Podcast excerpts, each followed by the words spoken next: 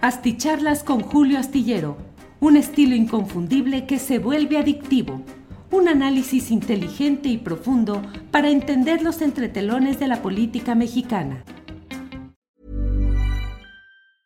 Hey, it's Ryan Reynolds, and I'm here with Keith, co star of my upcoming film, If, only in theaters, May 17th. Do you want to tell people the big news?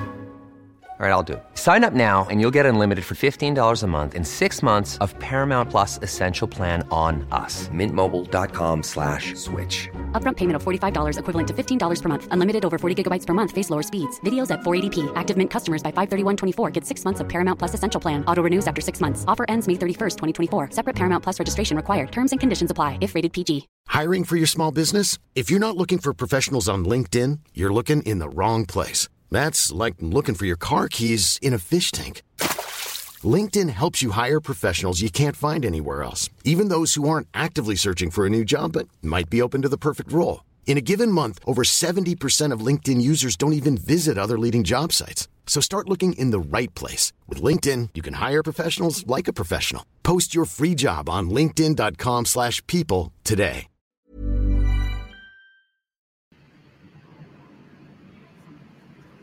Hola, buenas noches. Buenas noches. Es el viernes 1 de julio de 2022. Estamos iniciando el segundo semestre del año, que como luego suelo decir, pues caray, es el, el uh, un semestre, espérenme tantito, ya, es un semestre que suele, el segundo semestre pues se acorta por la inminencia de la temporada navideña en la cual las cosas uh, van eh, marchando con una temporalidad distinta, no en términos reales, pero sí relativos, porque empieza desde noviembre, empieza ya el Din Don Dan y ya estamos listos para empezar nuestro famoso maratón eh, eh, Guadalupe Reyes del 12 de diciembre al 6 de enero, cuando menos.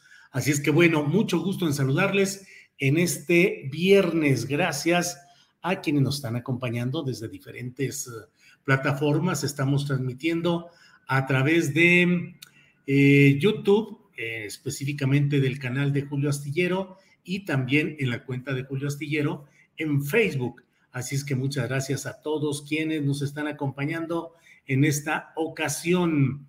hay, como siempre, muchas noticias relevantes, mucha información pero ¿qué le voy diciendo? La verdad es que creo que lo más eh, relevante, lo más, eh, sobre todo por lo polémico y por lo que está eh, sucediendo en ese tema, pues me parece que es lo relacionado con la inauguración de la primera etapa de la refinería Dos Bocas, llamada también Olmeca.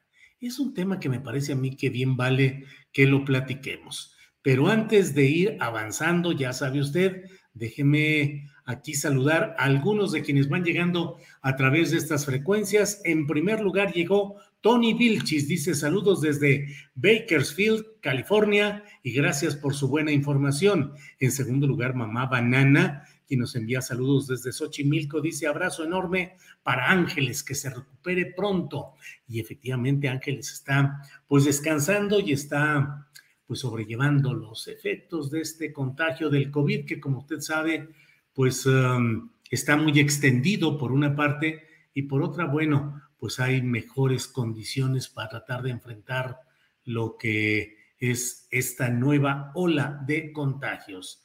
Eh, por otra parte, también envío saludos a Carlos Osorio. Eh, dice, hola Julio, te mando un afectuoso saludo y parabienes a la comandante. No había puesto el que llegó en primer lugar, que fue Tony Vilchis, luego Mamá Banana, en tercer lugar Carlos Osorio, cuarto lugar 2N2222A, que dice saludos desde Saltillo, Coahuila.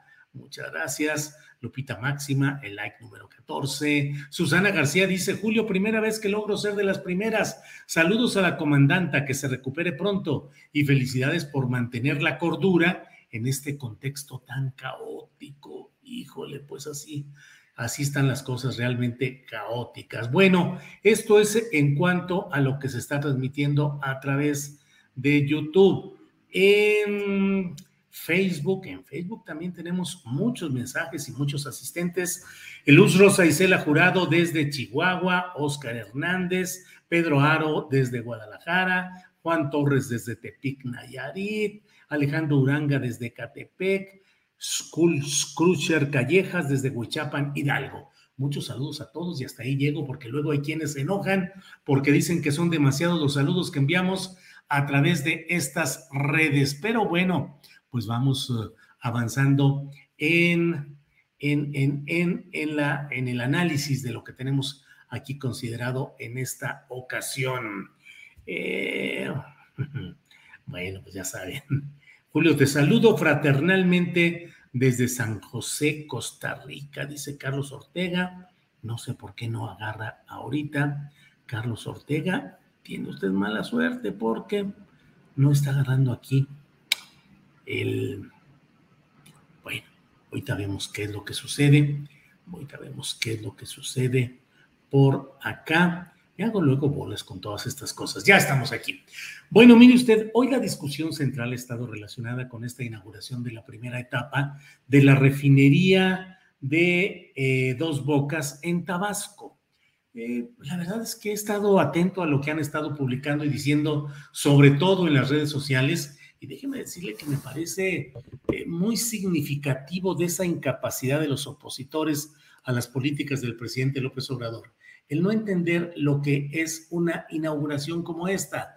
Desde luego tiene un contexto temporal muy claro, es decir, es una celebración que se hace coincidir con el cuarto aniversario de que en las urnas los mexicanos por primera ocasión llevamos al poder presidencial a un candidato proveniente de una plataforma política, ideológica y programática de izquierda popular o progresista o como la queramos llamar, pero fue la primera ocasión en la cual una alineación, una formación política de este calado llega al poder. Y no llegó ni por um, eh, accidente ni por ocurrencia. Y miren nomás lo que son las cosas, le diría que ni siquiera totalmente por el hartazgo que mucha gente tenía en 2018, por el pésimo gobierno de ese gran pillo Enrique Peña Nieto y su banda de ladrones. Muchos, muchos de los miembros del gabinete, como le decían, gabinete legal, gabinete ampliado,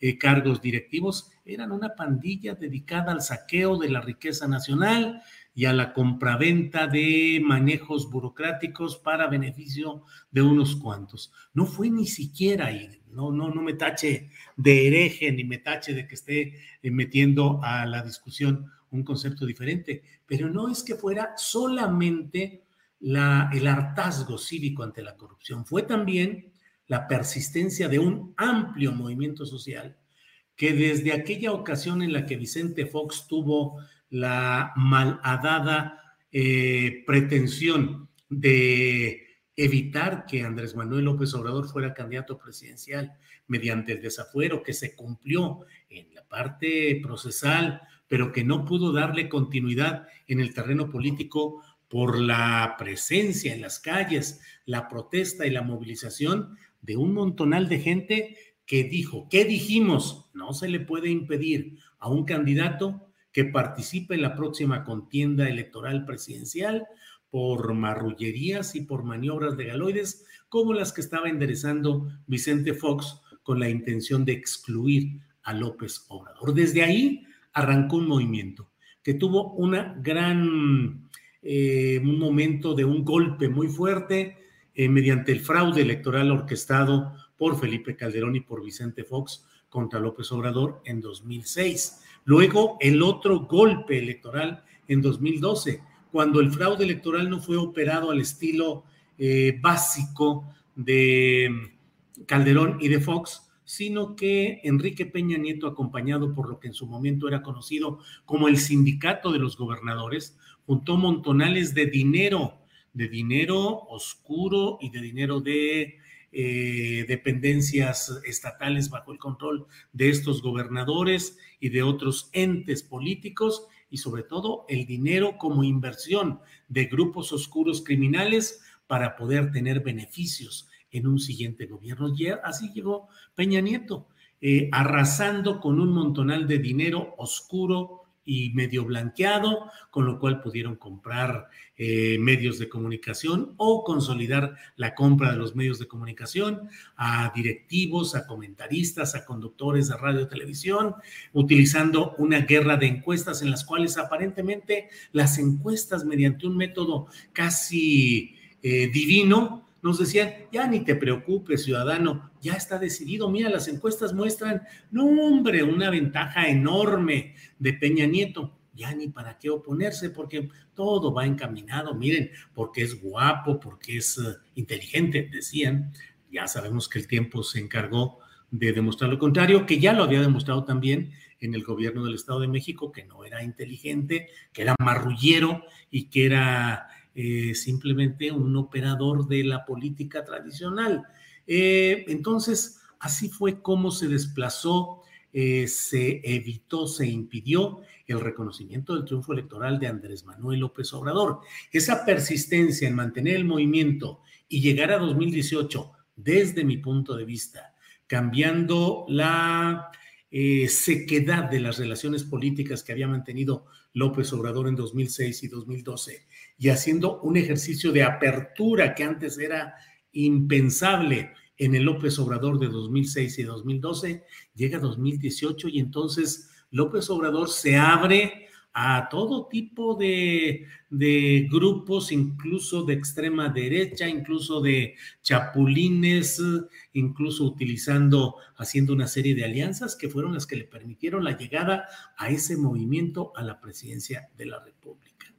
Entonces, ese movimiento está inaugurando hoy una obra en su primera etapa que fue prometida como campaña, en la campaña del candidato López Obrador, que fue reiterada en sus compromisos básicos al tomar posesión del poder y que forma pues una triada muy sencilla y muy concreta, el tren Maya, el aeropuerto internacional Felipe Ángeles y eh, la refinería de Dos Bocas. También está ahí el corredor transoceánico, pero dejemos en una trinidad de obras importantes o estratégicas las que ha prometido López Obrador.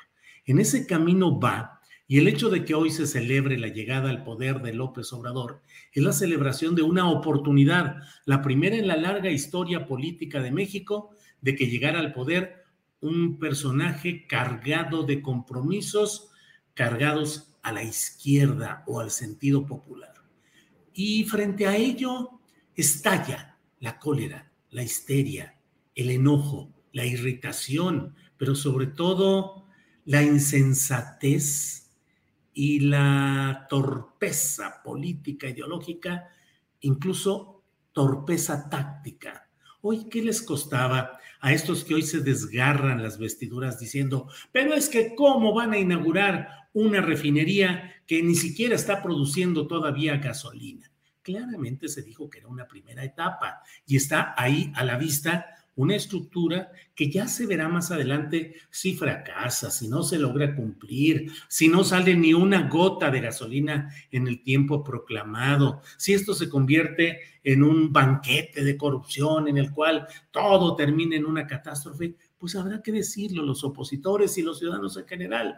Pero desde hoy, cargar la tinta en este enojo y decir, bueno, pues es que aquí estoy inaugurando un edificio de departamentos, nada más que solo tengo la primera piedra, limpié el terreno baldío y puse unas banderitas que dicen, aquí va a ser el, edificio de departamentos pues es un comportamiento infantil, ilógico, anormal, que por eso aleja a estos opositores de la posibilidad de embonar bien con un ánimo popular que sigue siendo mayoritario a favor de, a favor de López Obrador y que en términos generales eh, le perdona tardanzas, distracciones en el tiempo, suponiendo que no está cumplido al 100% como se supone que podría estar desde hoy. Eh, la gente en general tiene una gran confianza de que algo se está haciendo, que hay un presidente que está trabajando, que tiene un equipo que en lo posible sale adelante sin grandes escándalos y sin grandes errores al menos a la vista, y frente a ello la oposición hace pataletas de niño chiquito y dicho sea con perdón de los niños chiquitos, porque hay niños, hay pequeños con pocos años de edad que francamente nos dan lecciones de filosofía, de practicidad y de inteligencia a todos. Y sin embargo, ahí está esta oposición embernichada, disculpen el término, emperrada, porque dicen, pues cómo es que están inaugurando algo que todavía no se tiene, es un fracaso, es un engaño, es otra vez, rifaron un uh, avión, que hicieron una rifa sin avión, eh, tienen un aeropuerto internacional sin, sin vuelos y ahora tendrán una refinería sin producción, sin petróleo, sin gasolina. Creo que ahí hay un grave error y ojalá los opositores tengan dentro de sus equipos de trabajo quienes les ayuden a, entender que no es, no les ayuda, no abona a su causa estos berrinches ni de niño ni de adolescente, berrinches de poca luz intelectual y política, porque falta ver lo que sucede en todo esto. Bueno, déjenme leer un poco los comentarios de quienes van llegando desde por aquí. Eh, hay, como siempre, muchos mensajes que voy viendo. Eh, Arturo López Lara dice, usted es una excelente persona y excelente periodista. Me gusta mucho su forma de hacernos conocer la verdad. Muchas gracias a usted. Como va cayendo. Jorge Ochoa, saludos desde Colima. Sergio Pérez, saludos desde Jaral del Progreso, Guanajuato. Julio Astillero, Lolita Dalbert, tenemos presidente, digan lo que digan. Eh, eh, Maclovio Cervantes Ruiz, Dios bendiga a mi querido presidente, 2N2222A. Comparto ese mismo orgullo y sin reservas, Hazel Margarita Castro. Eh, bueno, ahí está otro del mismo enviado. Eh, From Nowhere envía un apoyo económico que mucho les agradecemos. Ana Ramírez dice fue impactante em, ver la obra. Eh, Jack Remy dice, paren las prensas, Julio. Las iniciales de este y los meses que siguen son Jason, J-A-S-O-N. Jason, Jason, o bueno, Jason en español, Jason en inglés, que son julio, agosto, septiembre, octubre, noviembre. Bueno, en Facebook, en Facebook también tenemos muchos comentarios que les agradecemos. Víctor Jiménez dice, son igual de corruptos que antes. Javier Godoy dice, con dos bocas se reafirma el tengan para que aprendan a la oposición y su amo, el señor X, necesitan un T. Em, dinero en sobres amarillos, los de la 4T, dice Víctor Jiménez. Oscar Hernández dice, te escuchas muy lejos. Em, bueno, a ver, me acercaré un poco. Eh, te escuchas muy lejos.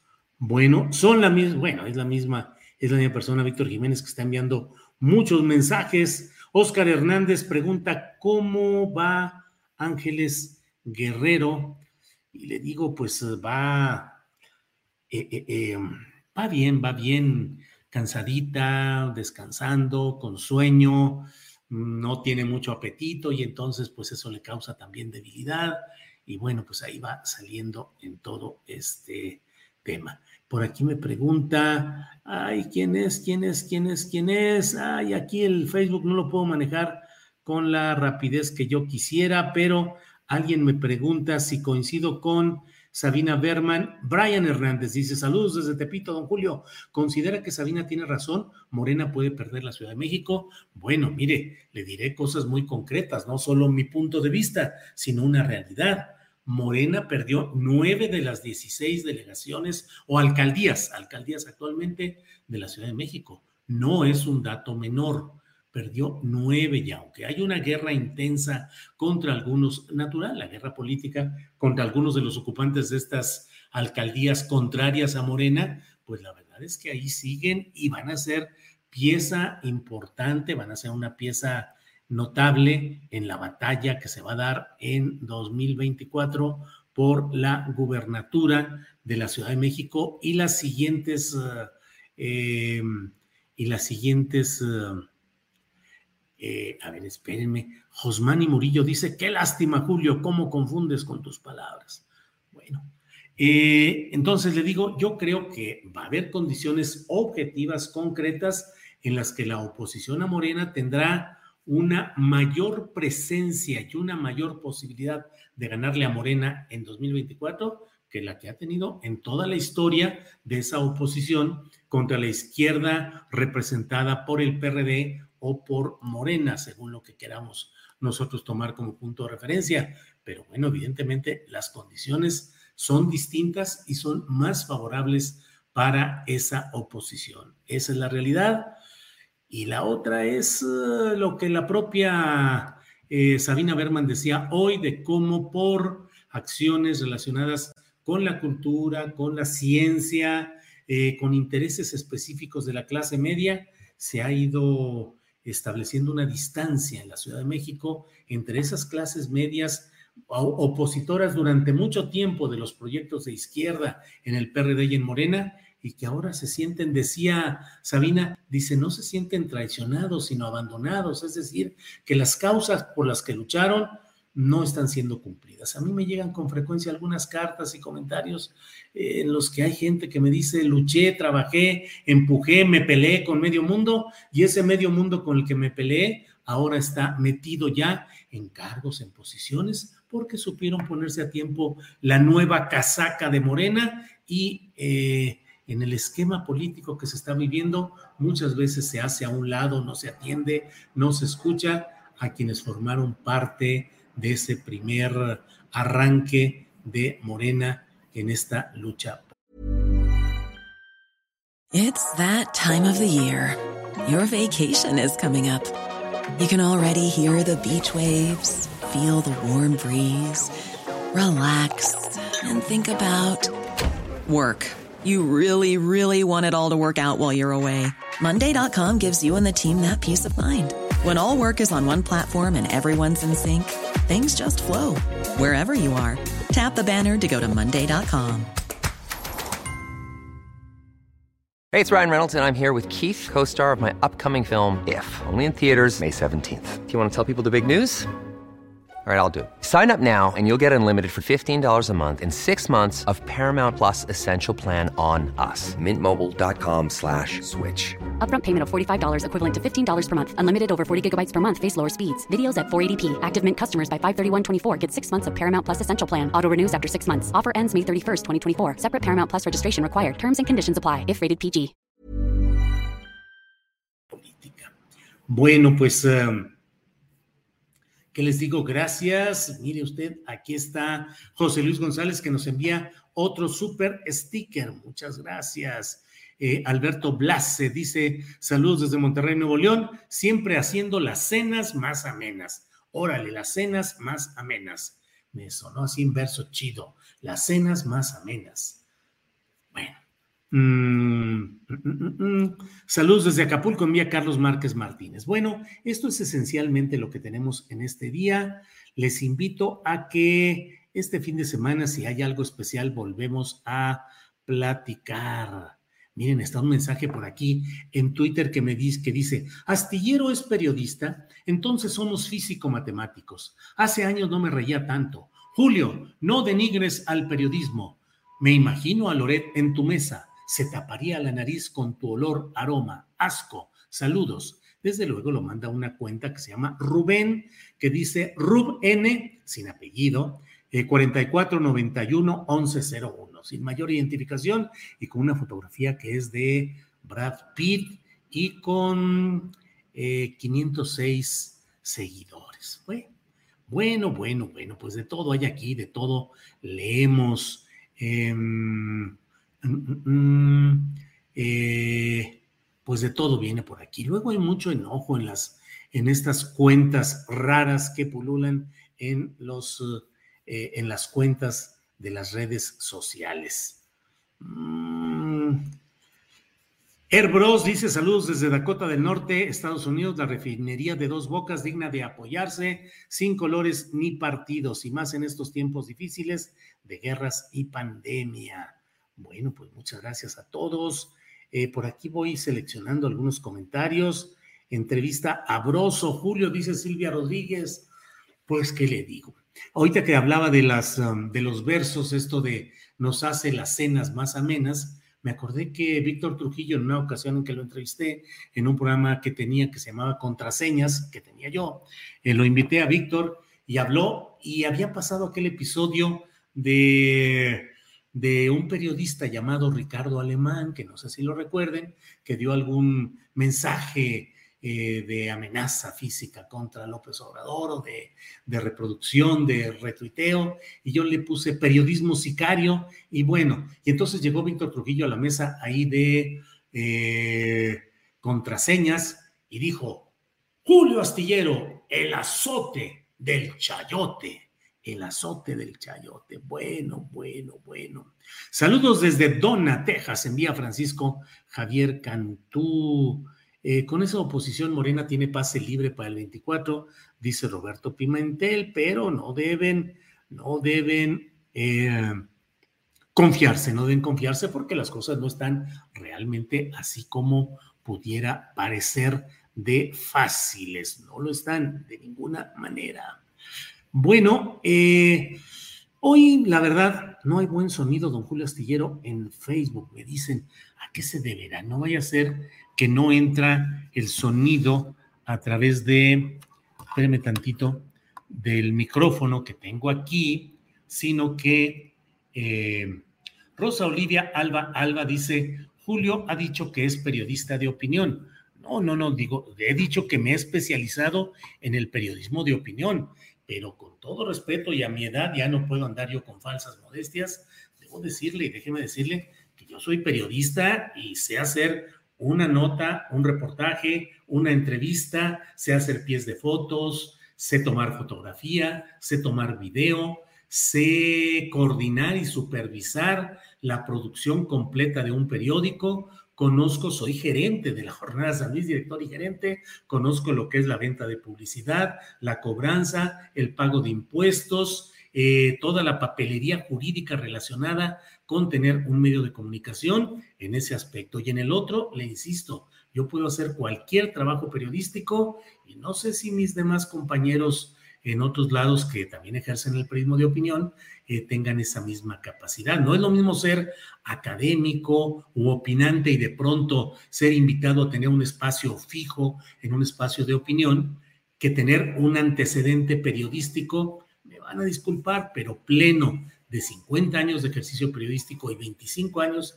de hacer la columna astillero. Debo decirle que con frecuencia a mí me resulta, pues diría que relativamente hasta a veces digo, caray, ¿por qué eh, solo estoy dedicado al periodismo de opinión? Pero la verdad es que pues ahí, ahí quedé eh, establecido en lo que ha sido mi presencia en este género. Yo fui reportero, tuve fuentes, cubrí la Cámara de Diputados, la Cámara de Senadores, el PRI, gobernación. En San Luis Potosí cubrí el gobierno del Estado, el gobierno municipal, todo lo he cubierto en asuntos políticos. ¿eh? Nunca he cubierto ni, eh, nunca he cubierto ni eh, asuntos deportivos, ni policíacos, ni religiosos siempre he cubierto asuntos políticos y solo por excepción, algunas veces cuando llegué de suplente de los reporteros titulares al uno más uno original, hubo momentos en los cuales cubría a quien eh, era el titular de la fuente económica de Hacienda, a quien cubría diplomáticas, pero dos, tres días, dos, tres veces por excepción. En fin, saludos desde Indio, California. Nos envía, ay, ¿quién nos envía? Pues ya no supe, porque aquí luego se me hace bolas muy rápido aquí el estar viendo todo esto. Cuauhtémoc Chávez dice una felicitación a Julio y su equipo desde Portland, Oregon. Muchas gracias. Saludos, compa Julio, desde la calurosa Tijuana, dice Carlos Amador Vicencio. Híjole, ¿cómo ha de estar el calorcito por allá en Tijuana y cómo ha de estar en Mexicali? Eh, Julio, pero ahora también haces muy buenas entrevistas, dice Nacho Flores. Bueno, pues sí, sí, pues me he esmerado en que en el programa de Astillero Informa pueda, podamos tener ese periodismo que no es necesariamente el de opinión. Y la verdad es que la vida me llevó a consolidarme como un periodista de opinión. Siempre lo hice, debo decirles, desde que estaba en San Luis Potosí, tenía yo cuando cubría el ayuntamiento de la capital, tenía una columna que se llamaba Antesala Municipal. Me quebré el coco para, para ponerle ese nombre, pero bueno, esa fue, pues yo creo que mi primera columna, junto con otra, porque cubría también las fuentes universitarias y tenía una columna que se llamaba alma mater. No, hombre, era yo un prodigio de creatividad y bueno, tenía esas dos columnas, eh, antesala municipal y alma mater. Luego, em, pues me fui a México y desde México, el otro día lo recordaba con Rogelio Hernández López, un gran periodista, amigo mío, mi hermano eh, de, de, vida, aunque no de, eh, de, de, sangre, nos apellidamos igual, eh, Hernández López, y con Rogelio Hernández López y con Marta Marroquín, su esposa, platicábamos y platicábamos de cómo empezamos con todo ese chamba y cómo cuando nos tocó cubrir campañas electorales a Rogelio Hernández López y a un servidor, eh, yo terminaba, enviaba mi nota para mi periódico nacional, que era el uno más uno, terminaba, decía Rogelio, decía, se iba a hablar por teléfono porque era la única posibilidad, se iba a hablar por teléfono con Ángeles, que era su novia, me echaba una garciada por teléfono una noviada por teléfono un buen rato y luego eh, escribía para el periódico en el que yo estaba, había estado en San Luis Potosí, escribí varias columnas, una de ellas recuerdo se llamaba Casa de Cristal, pero escribí varias más, no recuerdo los títulos y bueno, siempre tuve esa proclividad. Fracos 1 dice, aquí en Mexicali 40 grados a las 7 de la tarde tranquilamente. No, pues ya sabe que está tranquilito. Ángeles y yo, cuando yo era reportero de Uno más Uno, fuimos, nos pasamos como un mes y medio, un mes eh, en Mexicali, después de las elecciones aquellas en las cuales eh, se acusó de fraude electoral a Fernando Baeza del PRI, eh, en la campaña de Francisco Barrio por parte de Acción Nacional. Toda la etapa del conflicto postelectoral nos lamentamos y ya nos andaba con aquel Mexicali que estaba calientísimo, de verdad. Eh, Gerson Tonatiu, Julio, un gran abrazo desde Montevideo, éxito. Gracias, Gerson Tonatiu. Precisamente hace rato estaba leyendo algunos de los comentarios de política internacional, pero de política de Uruguay, que estaba escribiendo Luis Costa Bonino. Usted lo recordará, él ha sido asesor eh, en asuntos electorales y políticos de varios personajes que han llegado a la presidencia de su país. Estuvo en México y la verdad, en un enredo muy peculiar que hubo, salió Luis Costa Bonino, pero yo creo que es un gran eh, consultor político y escribía, estaba leyendo precisamente sobre lo que sucede en la política de Uruguay. Gerson Tonatiu, saludos hasta por allá. Gracias. Eh, Mau Guau dice, hoy la octava refinería construida sin corrupción, sin deuda, contra una pandemia limitante, una inflación inconveniente y crisis mundial de consumibles. Bueno, por aquí tengo algo con lo cual quiero cerrar para decirle cuáles fueron las características de la refinería que dijo el señor Felipe Calderón que iba a inaugurar. Él se aventó esa puntada de que iba a inaugurar, a construirse e iba a inaugurar una refinería. Eso lo dijo el 18 de marzo de 2008, hace ya 14 años, 18 de marzo de 2008. Ya sabe, hubo el festejo, el 70 aniversario de la expropiación petrolera y ahí Felipe Calderón Hinojosa anunció el proyecto de construir una refinería cuyo nombre sería Bicentenario. Eh, era el director de Petróleos Mexicanos, era Jesús Reyes Heroles, hijo. Ya sabe usted que eh, Jesús Reyes Heroles, el político veracruzano fallecido, que fue secretario de gobernación y que fue un gran personaje de la política nacional, sus hijos usan sus mismos apellidos compuestos. Y entonces eh, todos sus hijos, Jesús, Federico, eh, Jesús y Federico, se apellidan oficialmente Reyes Heroles González Garza cuando en realidad pues podrían haberse apellidado simplemente Reyes González. Bueno, Jesús Reyes Heroles González Garza, entonces titular de Petróleos Mexicanos, presentó ese proyecto que se iba a desarrollar. No, hombre, un gran proyecto, 700 hectáreas eran las que iba a tener esa refinería Bicentenario. Iba a empezar en 2009, dijo el, el bueno, yo nunca le he dicho presidente a Felipe Calderón. El ocupante de Los Pinos en 2009 dijo que iniciaría y que la iba a terminar en seis años. El fin de la construcción, 2015.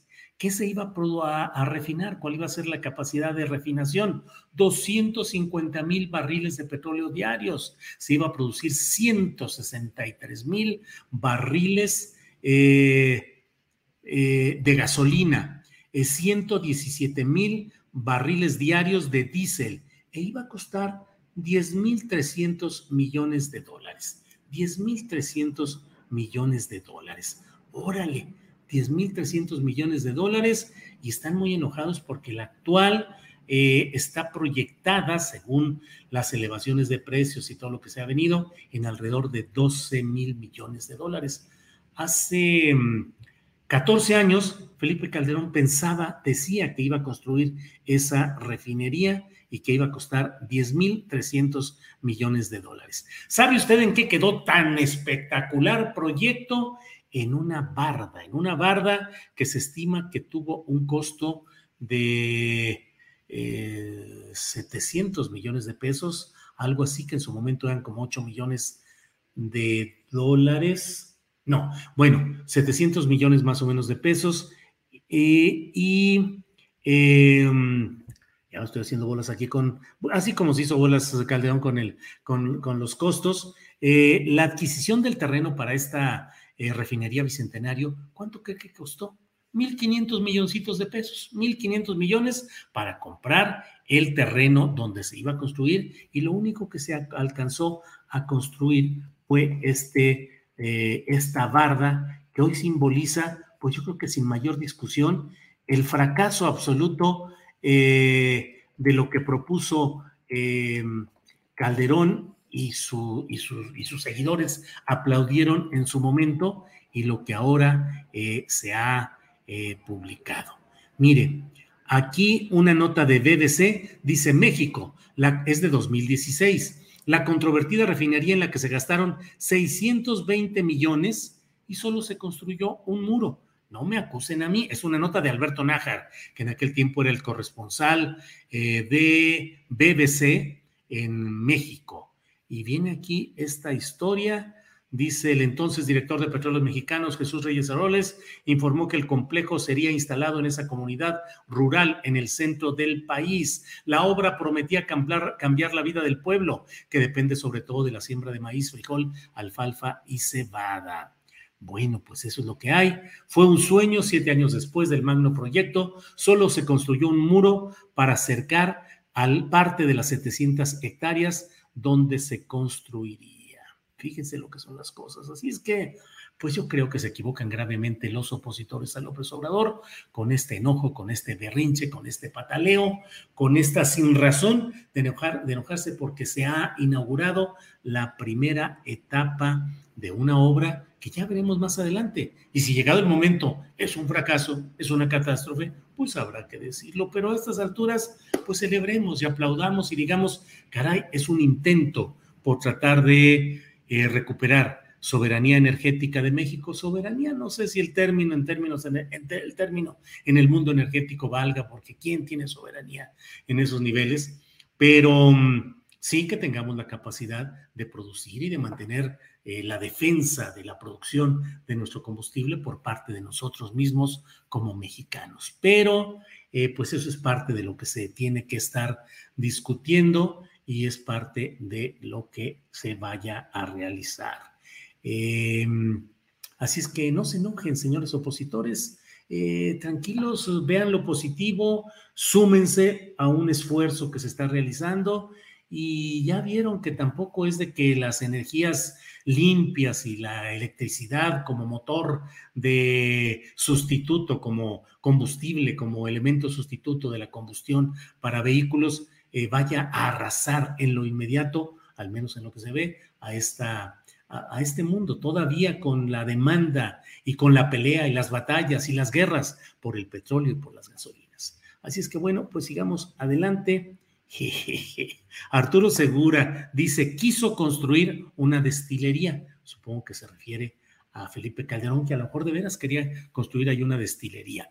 Eh, Héctor Marín dice que se mejore Doña Ángeles. Gracias, Héctor Marín. Bueno, pues seguimos en contacto. Muchas gracias por su atención. Si hay algo interesante, nos reunimos en este sábado o domingo y si no, nos vemos el próximo lunes para seguir con Astillero Informa y en las noches ver, estar con nuestra videocharla astillada. Muchas gracias y lean un buen libro, vean una buena serie, vean una buena película, disfruten la vida, disfruten a la familia y procuren que haya lo mejor de la vida en este tiempo que nos es posible llevarlo adelante. Morfeo MTY dice lo importante, don Julio, es que en este país se vuelve a hablar de grandes proyectos de infraestructura como no se había hablado en años. Bueno, buen fin de semana, Julio. Y Ángeles, dice Marco Antonio Cruz. La estela de Pus, otro robo, dice Gabriel López. es un honor estar con Obrador, dice Daza. El hombre invisible, dice la Confederación Galáctica con AMLO, aunque usted no lo crea, por Ripley. Bueno, muchas gracias. Nos vemos. Pásenla bien. Buenas noches, buen fin de semana. Gracias. Para que te enteres de las nuevas asticharlas, suscríbete y dale follow en Apple, Spotify, Amazon Music, Google o donde sea que escuches podcast. Te invitamos a visitar nuestra página julioastillero.com.